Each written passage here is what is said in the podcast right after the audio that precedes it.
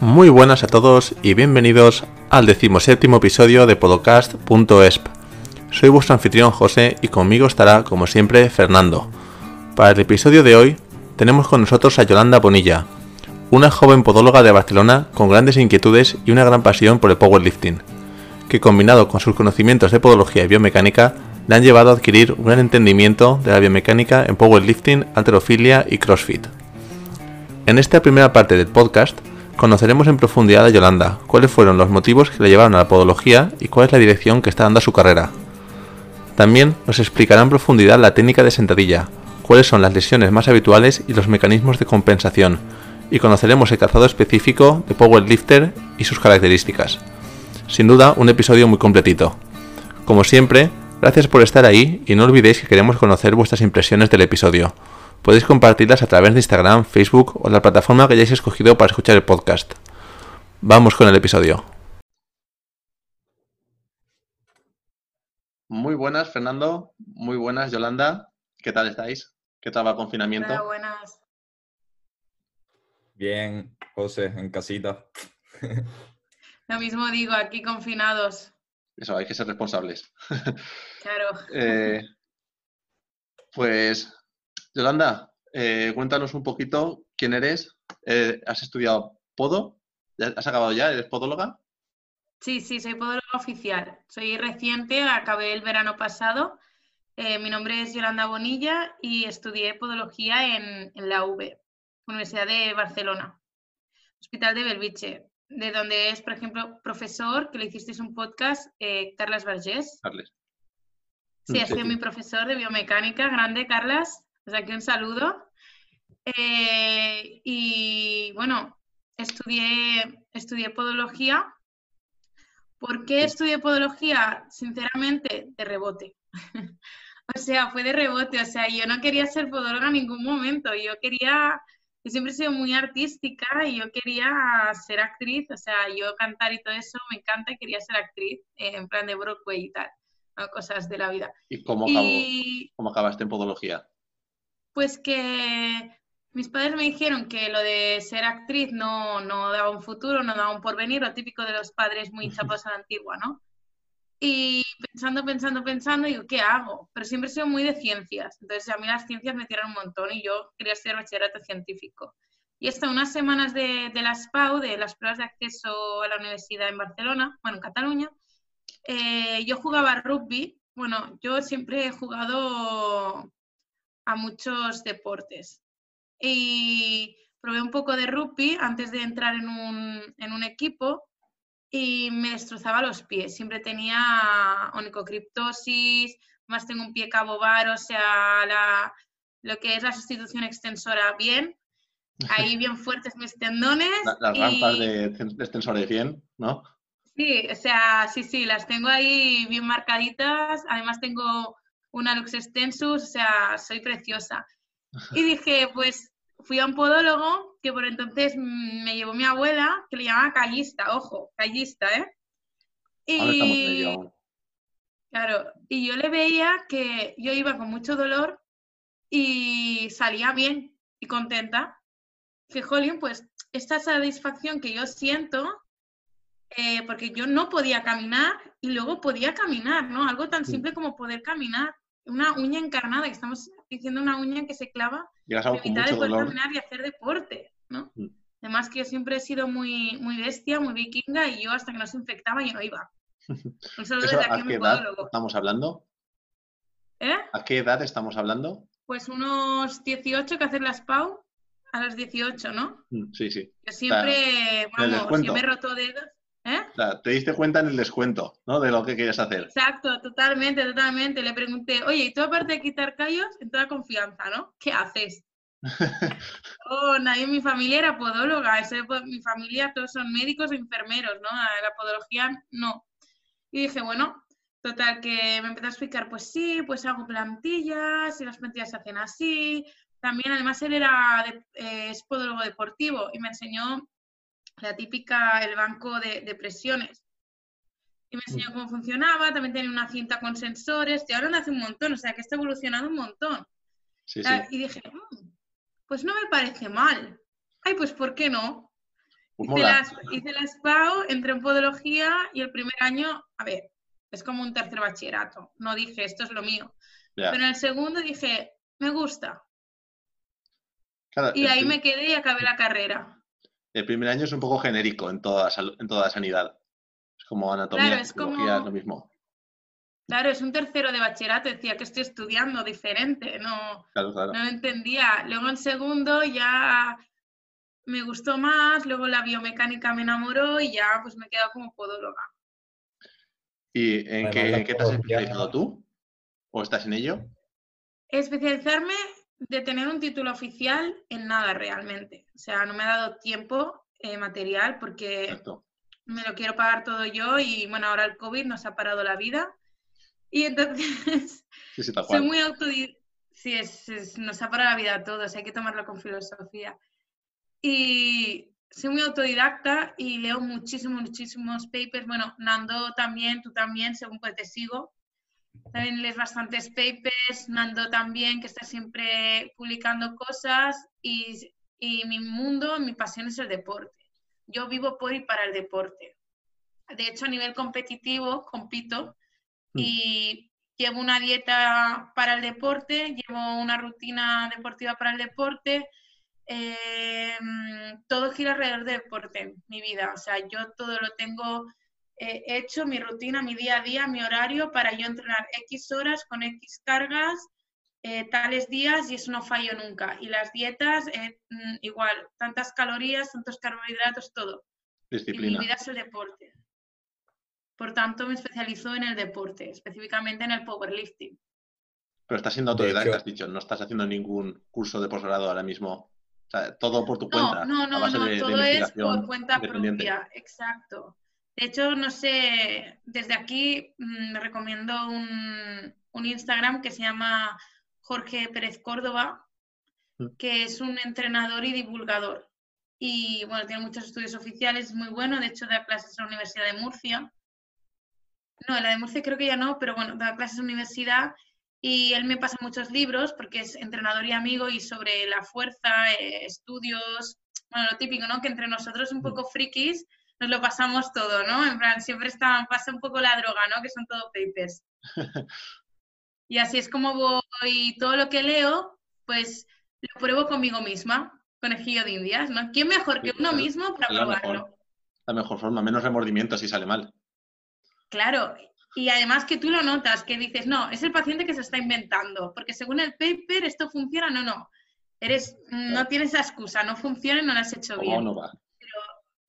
Claro, pero de cara a un futuro, eh, que me iba a matricular, de hecho, en mayo, eh, iba a estudiar el máster de Podología Deportiva en la UB, en la Universidad de Barcelona, donde estaban profe- eh, de profesoras No sé.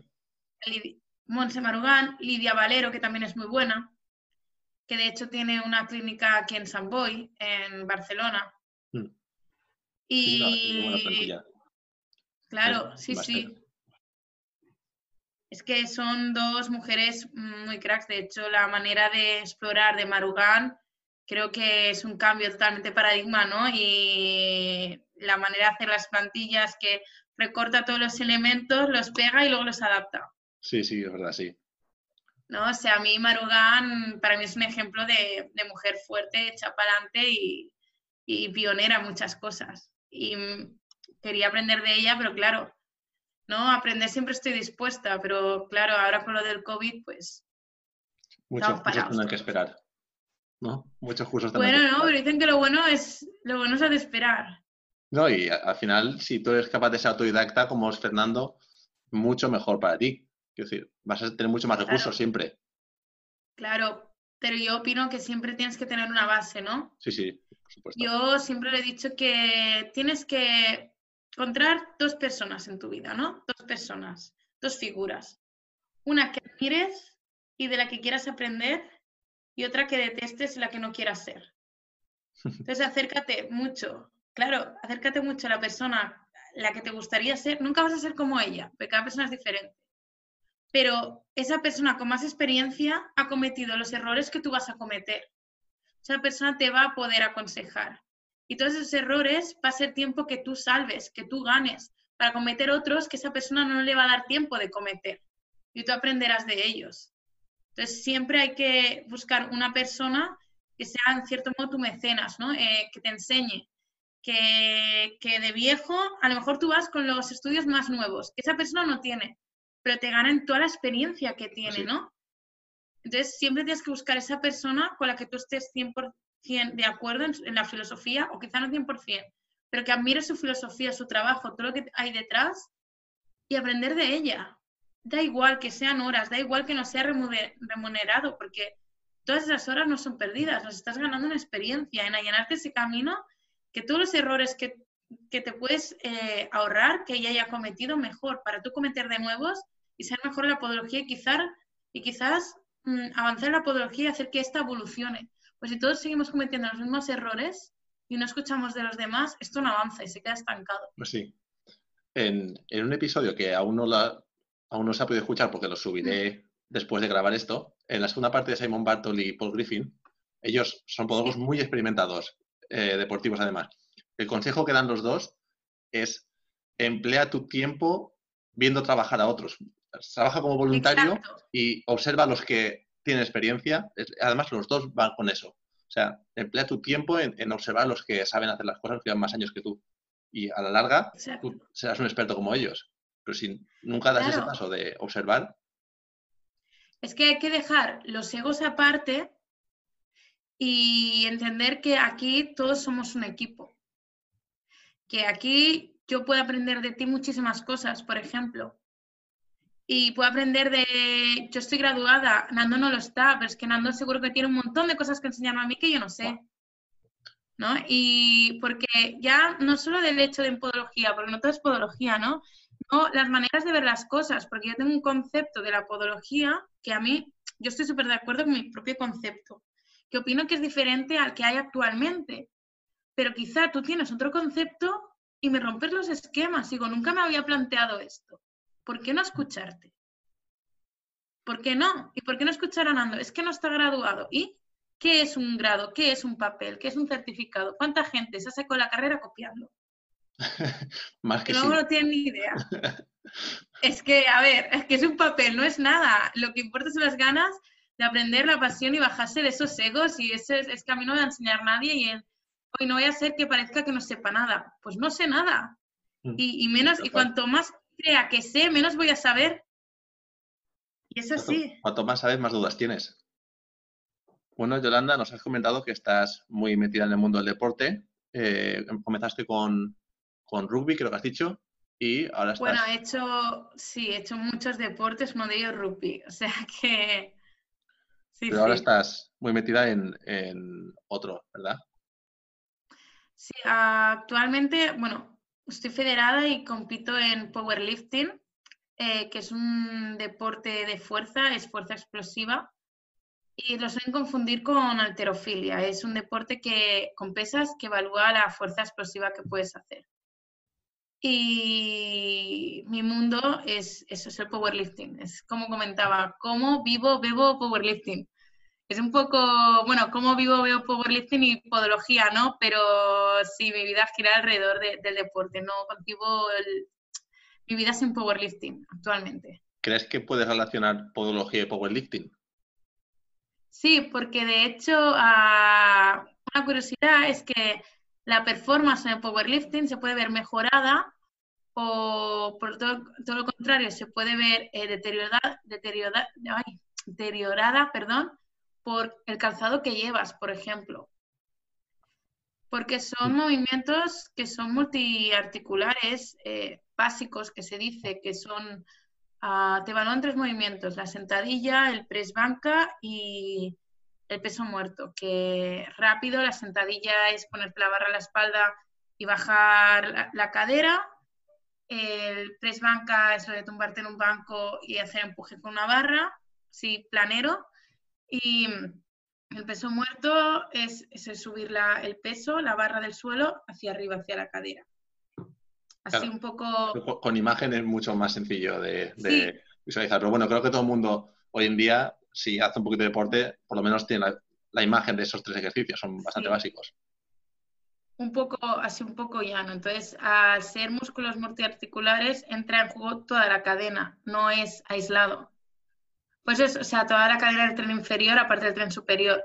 Entonces la podología eh, es importante porque el pie juega un gran papel, tanto como primer grupo muscular o primera articulación que empieza el movimiento, digamos, o hace fuerza, como el pie como estabilizador. Vale, creo que Fernando tiene en esta sección muchas dudas.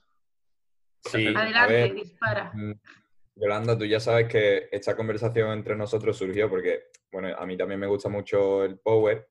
Y bueno, pues hablando de podología y tal, te dije, yo creo que si, que si a, alguna consulta llega un deportista que realiza power, alterofilia o crossfit, yo creo que los podólogos no sabemos cómo ayudar a, a, esto, a este tipo de deportistas. Entonces, ya comenzamos a hablar tú y yo en qué podíamos ayudar y bueno, por, por empezar con un tema, pues nos surgió el tema del calzado.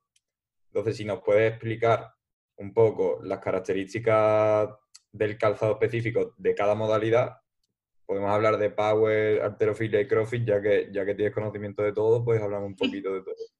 A ver, primero voy a hacer una diferenciación entre qué son las cosas para que la gente tenga un poco claro, así rápido y conciso, eh, todos son deportes que se hacen con pesas, que puedes hacer en un gimnasio, ¿vale? Normalmente el material es una barra olímpica que pesa 20 kilos. En mujeres hay de 15, pero normalmente es de 20 kilos. Y los discos de pesas, que cada, disco que pones, pues 5, 10, 15, 20, 25. Los vas sumando y haces un peso total, ¿no? Vale. Eh, las diferencias que mm, el power y la alterofilia no difieren mucho. El la diferencia principal es que el powerlifting no es olímpico, la alterofilia es olímpica. Eh, la alterofilia eh, son dos movimientos los que evalúan, que es la arrancada o el snatch y el dos tiempos, pero también dividen por sexo y por peso. Es decir, tanto en powerlifting como en alterofilia, eh, para saber en qué categoría, igual que en el fútbol está KDTA, KDTB, junior y diferentes categorías en las que estás, en powerlifting y en alterofilia es según tu peso corporal.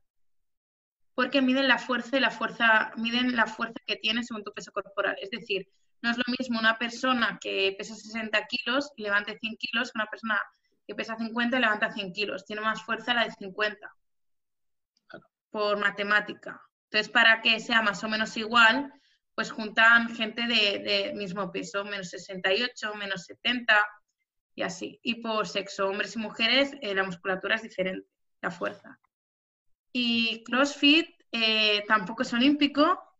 De hecho, eh, nació con la idea de hacer un entrenamiento así como militar y junta lo que viene siendo em, alterofilia con entrenamiento metabólico y el gimnástico. Por eso tienes, por ejemplo, ejercicios en en las anillas, que eso es de gimnasia olímpica también. Eh, tienes movimientos como eh, la arrancada, que también la hacen en, alterofilia, y tienes mucho cardio. Eh, cosas diferentes. Alterofilia y powerlifting evalúan el, peso que tú puedes levantar en, cada movimiento. Como hemos dicho, la, el powerlifting es sentadilla, peso muerto y press banca. En el CrossFit evalúan cuántas repeticiones puedes hacer en un, tiempo específico. Es la diferencia clave. En alterofilia y, powerlifting tienes que hacerlo todo con una técnica impoluta, si no es nulo. En, en, CrossFit no tienen tanto en cuenta la técnica, es más que tú lo hagas lo más rápido que puedas, las repeticiones que puedas, los circuitos. Entonces, eh, ¿Por qué es, importante distinguir esto? Porque las necesidades son diferentes. Totalmente. De hecho, vamos a... hablar que dentro de cada modalidad, en cada movimiento distinto, va a haber una necesidad distinta. Claro, además que los movimientos buscan una finalidad distinta. Eh, aunque la alterofilia, para tú poder hacer ese movimiento, hacer una arrancada, es eh, coger la barra desde el suelo y ponértela por encima de la cabeza, necesitas una explosividad y una velocidad. Eh, necesitas eh, una estabilidad en los pies, necesitas ser mucho más estable para que no se te vaya la barra, teniendo en cuenta que ese peso llega a un punto en el que está por encima de la cabeza, por lo tanto no está cerca de ti y eres más inestable.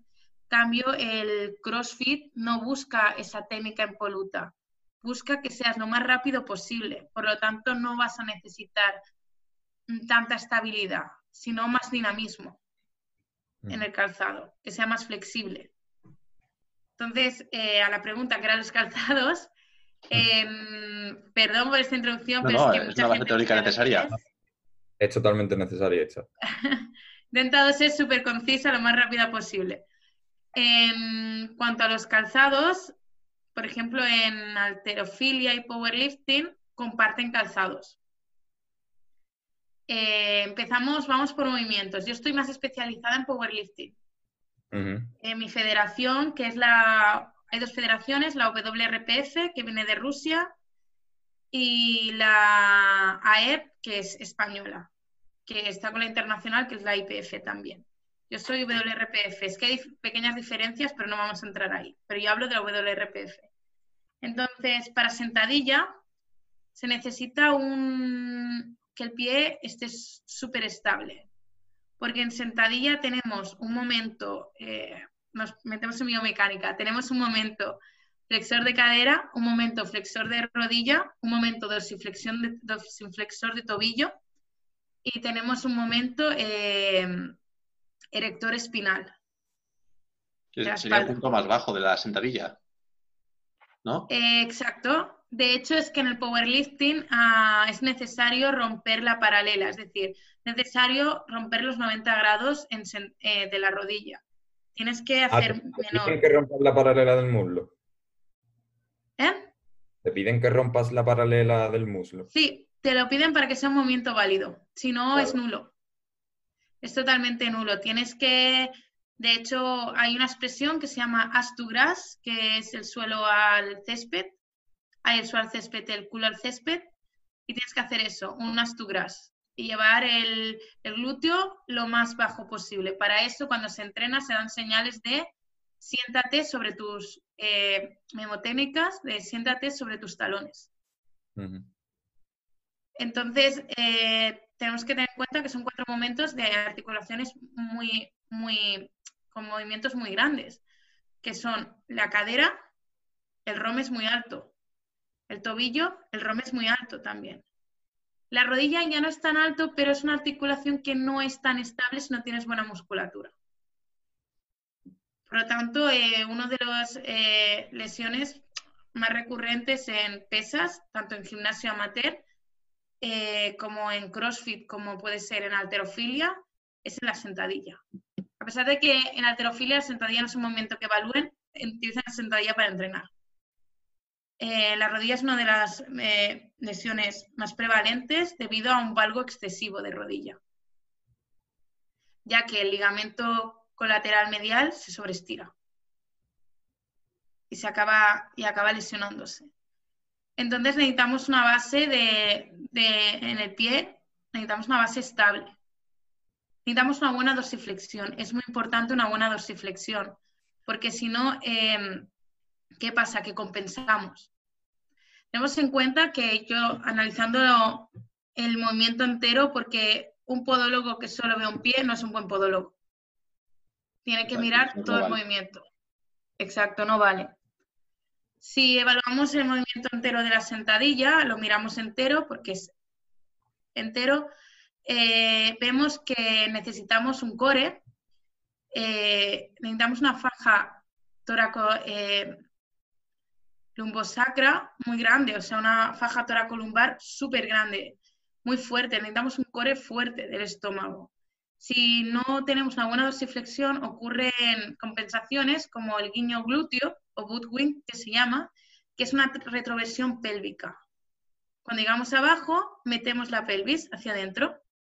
Eso crea como un guiño, hacia así, crea como un guiño, y eso hace que nuestros electores espinales sufran y por lo tanto nuestra, seamos más propensos a una hernia discal. Por eso, el pie está conectado con todo. Estoy diciendo que si tenemos un déficit de dorsiflexión, es decir, por ejemplo, unos gastrocnemios muy fuertes, un sóleo mm, inelástico, estoy, estoy diciéndote que puedes tener una hernia haciendo sentadilla. Claro. Porque no existe esa coaptación que te está protegiendo. Porque para que la sentadilla no sea lesiva necesitas una buena técnica. Necesitas coaptar eso, necesitas tener un core duro. Necesitas eh, hacer una faja mediante una respiración eh, y mediante tus músculos. ¿Qué pasa?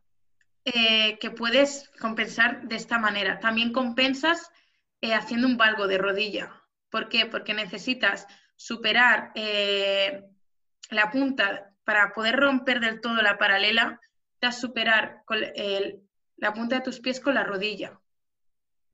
Si tú no eres capaz de hacer una buena dorsiflexión de tobillo, intenta el pie ganar ROM de otra manera, ganar esa, ese espacio, ganar ese recorrido, poderlo hacer, lo busca de otra manera.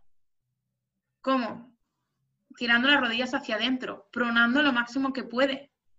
Si no puede pronar de, la, no puede pronar de, mm, de la subtalar, bueno, que tampoco es para pronar, pero para que me entendáis, va a pronar, eh, la, va a pronar la meditarsiana lo máximo. ¿Por qué? Porque cuando hay una sentadilla, tenemos el peso arriba, entonces la barra cae justo, para que sea técnica correcta, la barra tiene que caerte justo en, en el medio pie, por lo tanto, esto se va aplanando y se colapsa. Cuando llega al máximo colapso es cuando empieza, empezamos a valvizar la rodilla. Claro, rotación interna y algo de rodilla. Exacto. ¿Por qué? Porque no hemos llegado a, nuestro ROM entero, no lo hemos hecho entero el recorrido.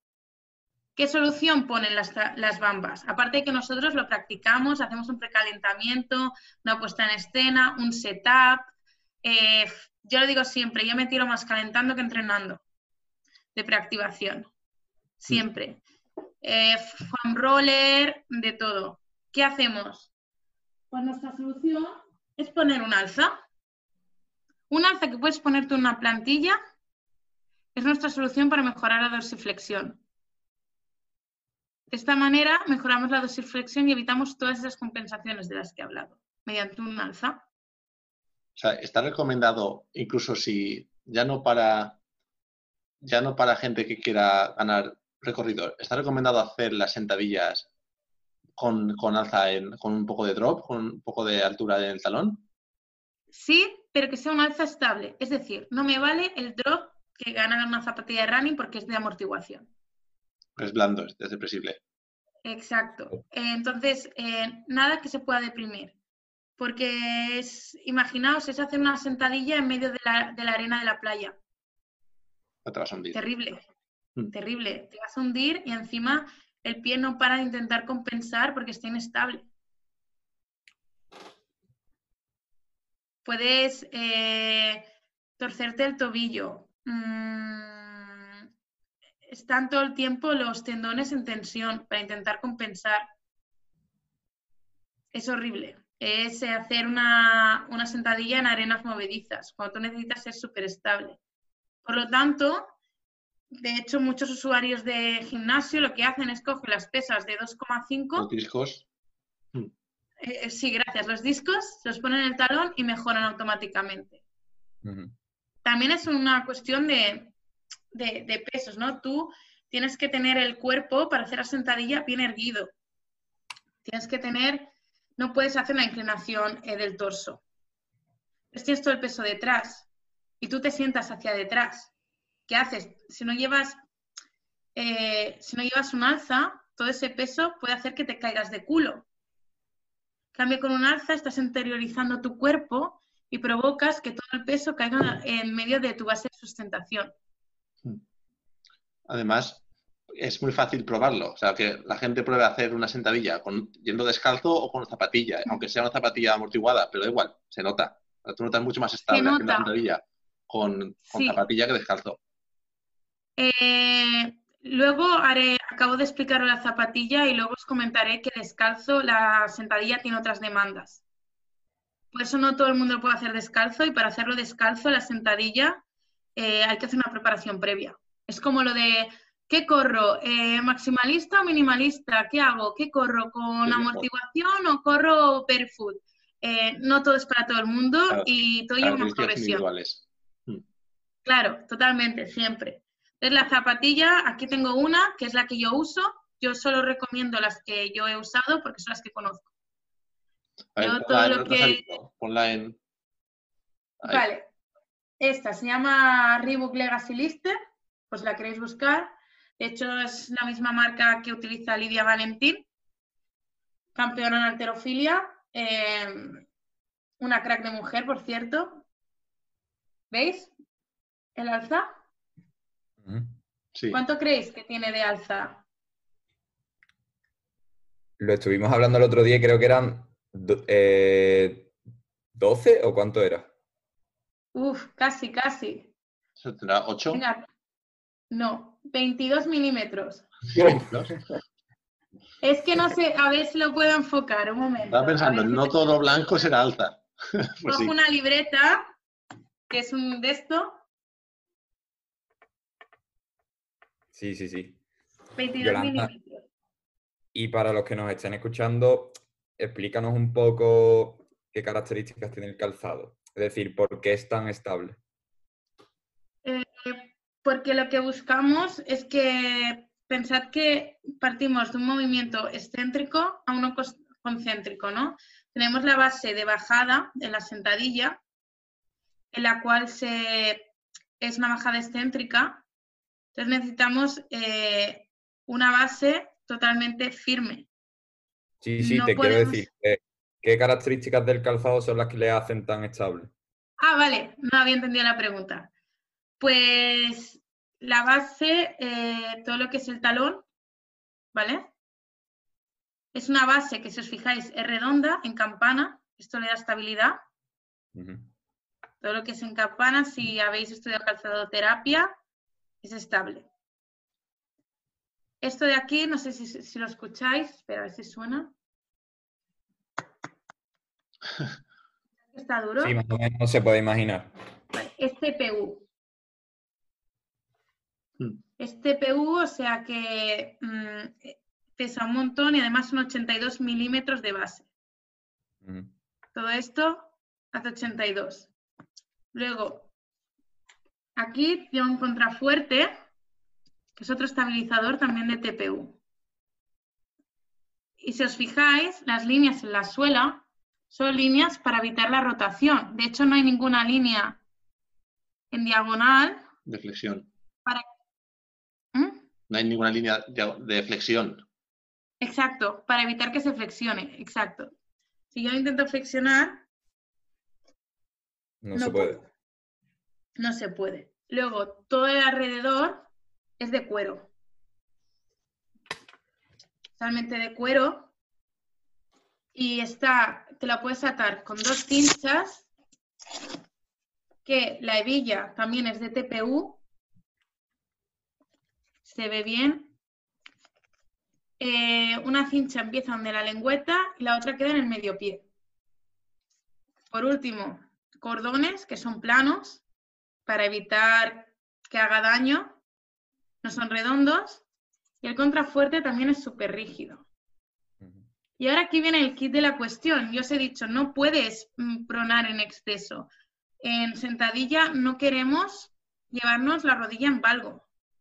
Queremos estabilidad. Queremos que sea una base firme, unos buenos cimientos. No queremos una movilidad excesiva. Simplemente una buena dorsiflexión. Lo demás ya va solo. Vale, pues aquí viene el plato fuerte. Aparte de que es una zapatilla que tiene un poco de, EVA para amortiguar muy, muy, muy levemente para que no parezca que caminas sobre piedras. Si sacamos la plantilla de dentro, es una plantilla totalmente rígida y además es aquí la sorpresa. Esta es la zona medial. la plantilla recoge el ali, totalmente. Es una plantilla rígida. Es una plantilla que no te deja. Hasta antepié. No, de hecho te deja, el primer meta te lo deja libre, hace como un poco de, de cut-out. Se recomienda, hay gente que recomienda que de estas mm, zapatillas te compres un número más, porque son muy ajustadas, pero no sé, eso cada uno. O sea que si a algún podólogo se le ocurre mandar una plantilla dentro del calzado de, un, de alguien que hace sentadilla, pues que se lo piense primero. Que no lo haga. Que De hecho, antes. Yo propongo como tratamiento realmente a gente que hace sentadillas, seguramente dolores que pueda tener eh, si es competidor, luego hablo de amateurs, pero si es competidor, eh, seguramente pueda ser una fascitis. Eh, hay que tener en cuenta en qué momento está de la preparación. Si está to- en toma de marcas, es muy poco volumen, pero mucha intensidad. Están a un 90% del, del RM. Eh, RM es la máxima repetición que puedes hacer.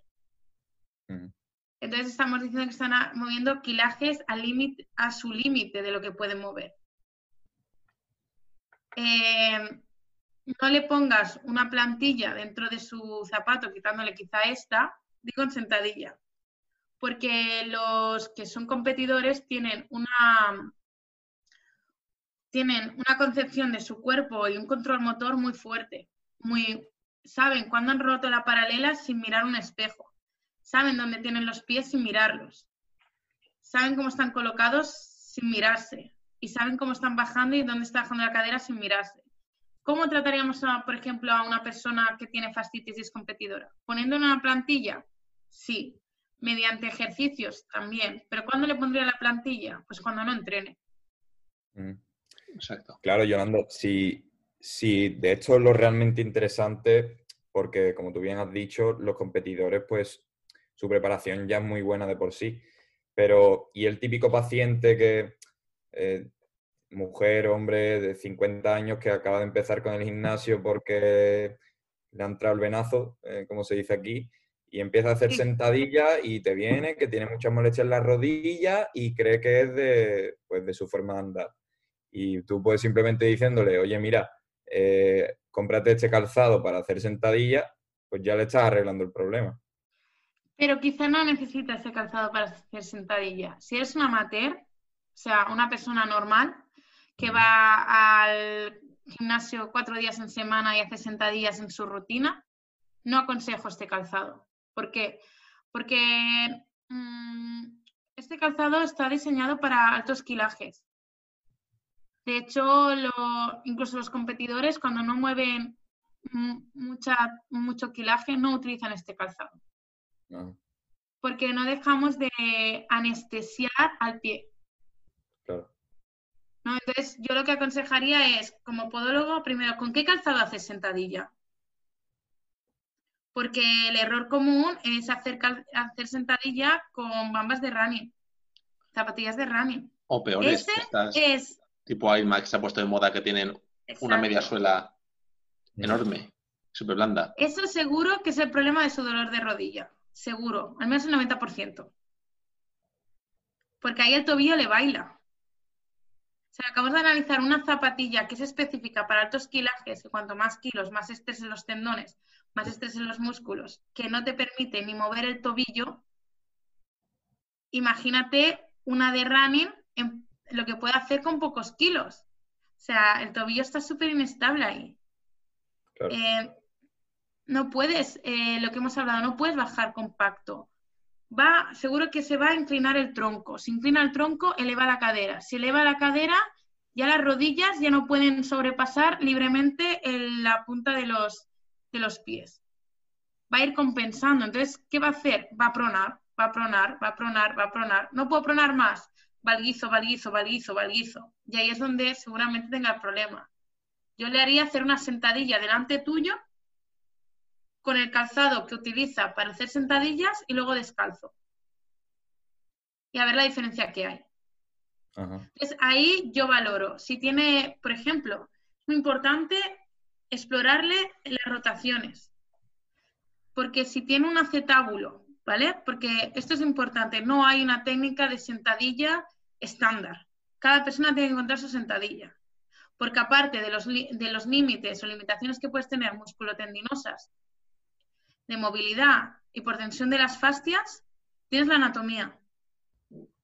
Eh, una persona que tiene eh, un acetábulo en anteversión exagerada, no estamos hablando de los grados de normalidad, está más cómoda haciendo una sentadilla con los pies más, más hacia adentro y más juntos.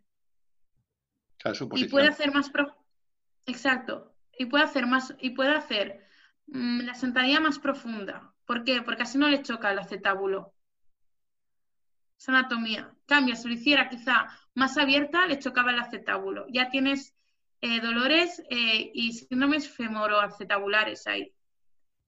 Como puedes tener, eh, por ejemplo, puedes tener em, un atrapamiento en pincer.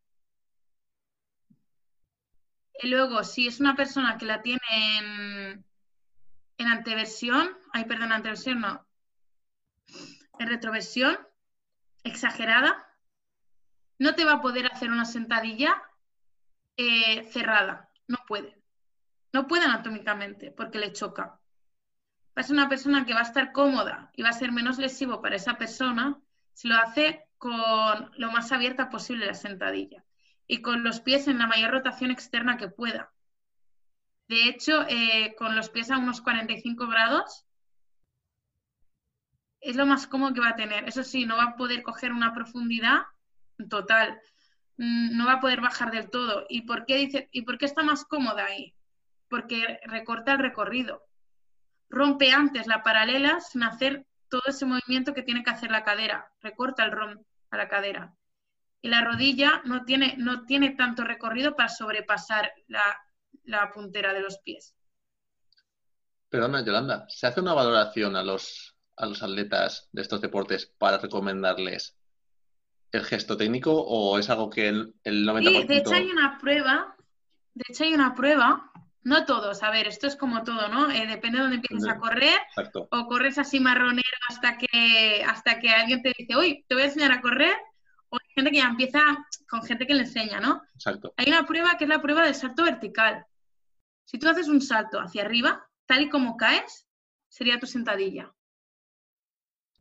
Claro, pero en, eh, hablo desde desconocimiento total. Si tú haces un salto vertical, normalmente tu caída no es con una base de sustentación tan amplia como es una sentadilla.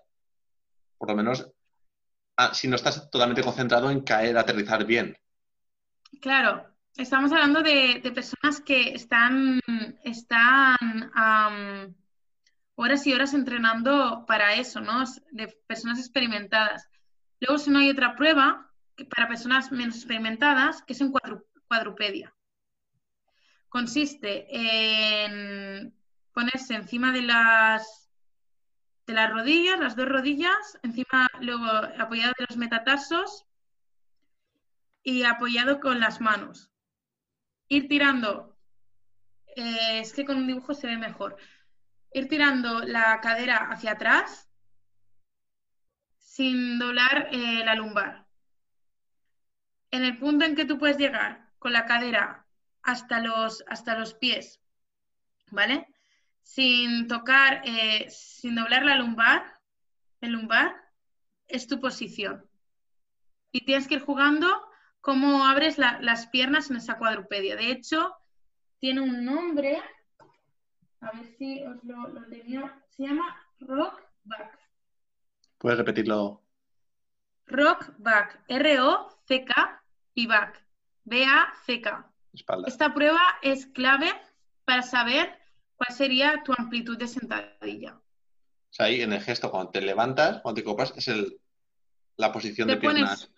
Exacto, tú te pones en cuadrupedia.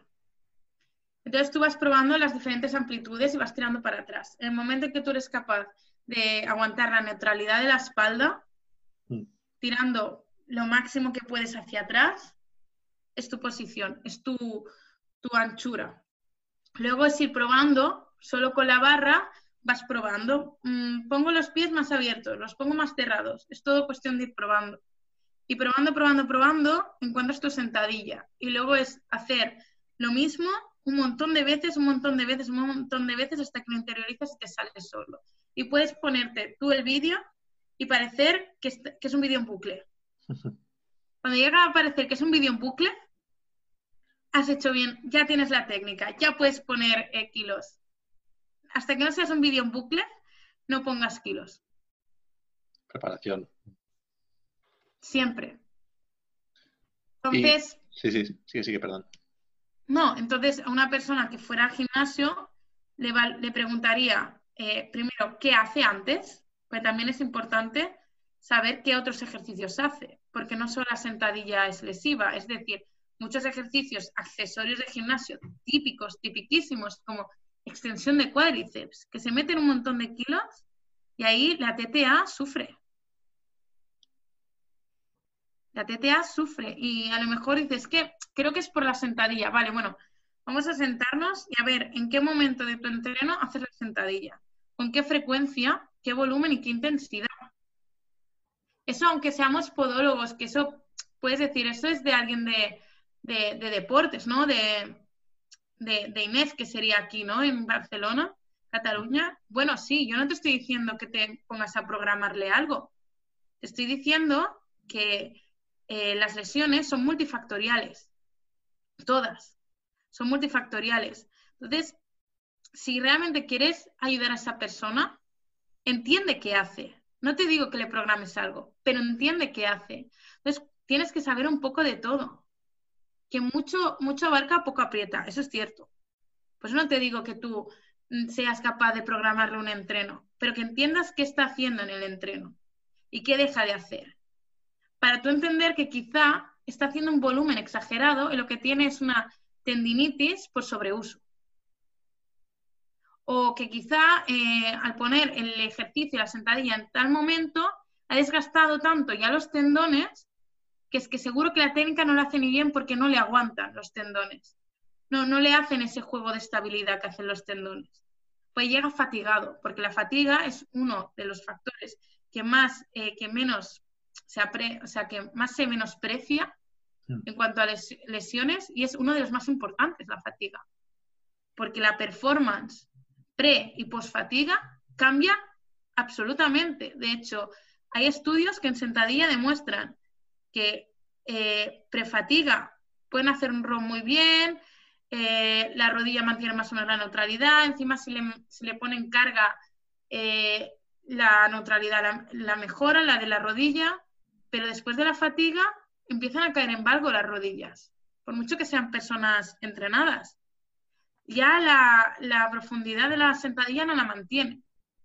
Entonces tienes que tener en cuenta cuándo lo hace, en qué frecuencia lo hace y con qué volumen e intensidad.